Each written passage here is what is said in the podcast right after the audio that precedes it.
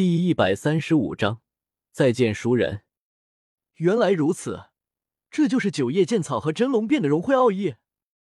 周通深呼吸一口气，随即浑身绽放出刺眼的紫芒。紫芒消散之后，现出一头通体紫色的真龙，紫色龙鳞晶莹，紫霞点点，就是那一对龙角都如紫钻一般绚烂。周通随意一爪抓出，顿时，哗啦一声巨响。他的龙爪之中，好似还有无尽的剑气席卷而出，剑气呼啸，宛若海啸一般，锵锵声不断从虚空中传来，剑浪汹涌澎湃，卷起百千浪花。这些浪花都呈现璀璨的紫色，锋锐至极，杀伤力惊人。大浪汹涌，逆天而上，在空中分散开来，形成可怕的浪峰。以真龙神形施展草字剑诀，果然是这么回事。周通脸上闪过一丝喜色，这算是给自己初步解决了一个问题。霸体的天赋乃是神形之变，可以轻而易举的从一个神形变化到另一个神形。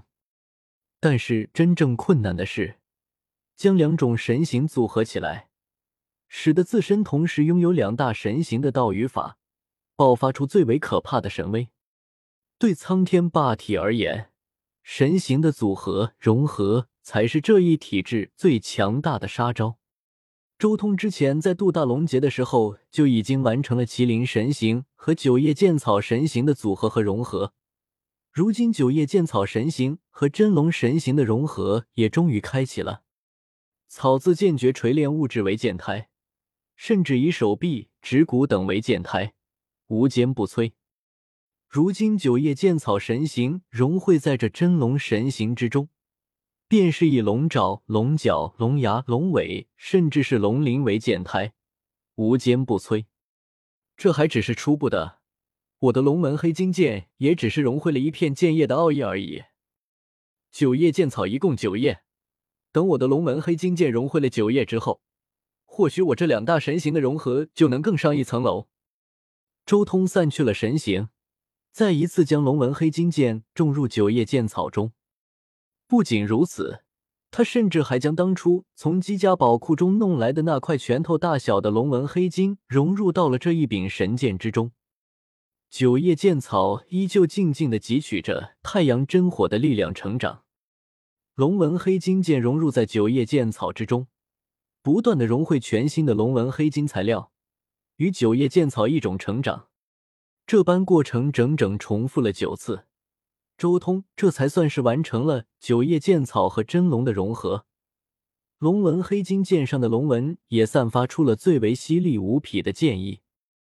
同时，周通右手一挥，整条手臂龙鳞密布，直接化作了龙爪。每一片龙鳞上都有着草叶的纹路，散发着森森剑意。融合的不错。算是又多了一个杀手锏。周通手臂重新变了回来，他重新捏着手中的龙纹黑金剑，仔细的看了看。仔细算算，我这把龙纹黑金剑，已经从之前的化龙巅峰层次的道语里，达到了大能这一级的层次了吧？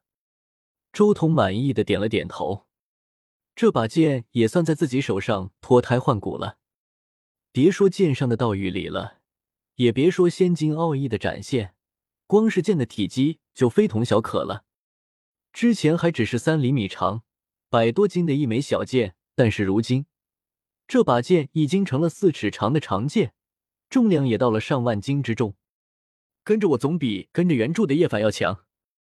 周通一回想原著叶凡是如何使用这把剑的，顿时嘴角一抽。叶凡根本就不懂剑道。他一直都是拿着剑当棍子砸人的，连剑锋都没有用到几次，最多也就是欺负欺负那些材质极弱的兵器。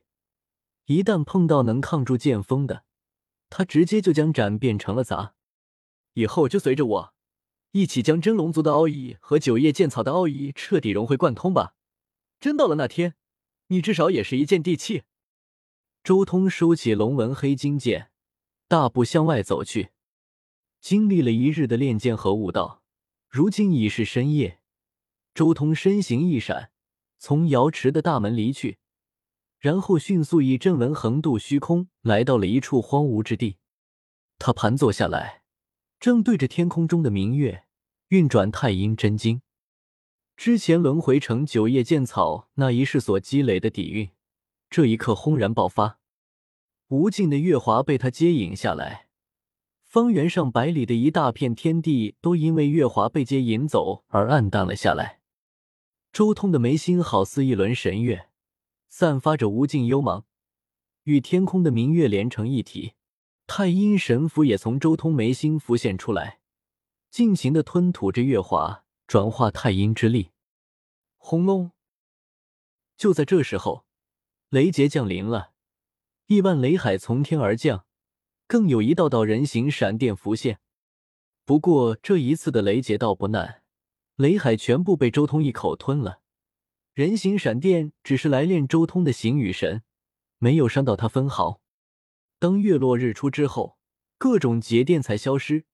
周通终于修炼到了仙台一层大圆满，终于仙一圆满了。周通下意识的看了看自己的轮海，悄无声息间，自己的第四个神形已经彻底成型了——先皇神形。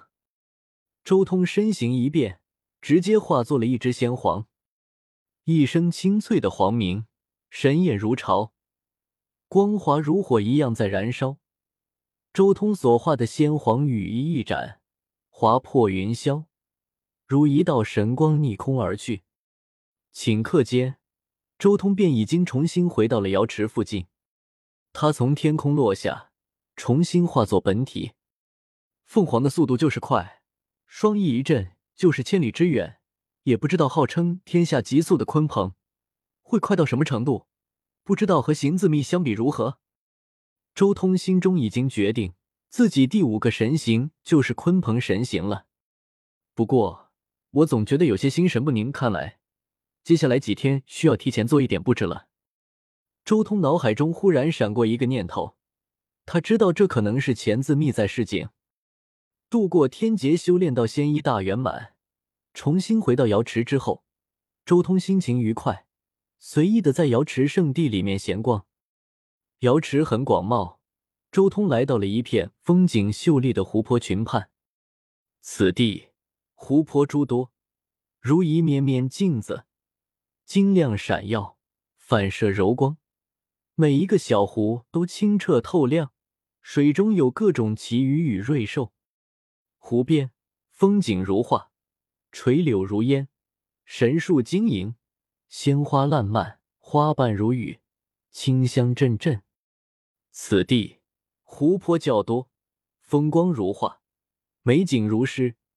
年轻一代有许多英杰在此漫步，结交友人，畅谈天下大事。昨天那么多太古种族一起出来，实在是吓人啊！一位圣子惊叹道：“太古种族都要重新出世了，不过他们好像是被瑶池的一块石给引过来的。说什么神之子？”另一位圣子有些震惊：“万族传说中的神灵似乎是不死天皇，难道此人不是传说？真的有这么一位天皇吗？”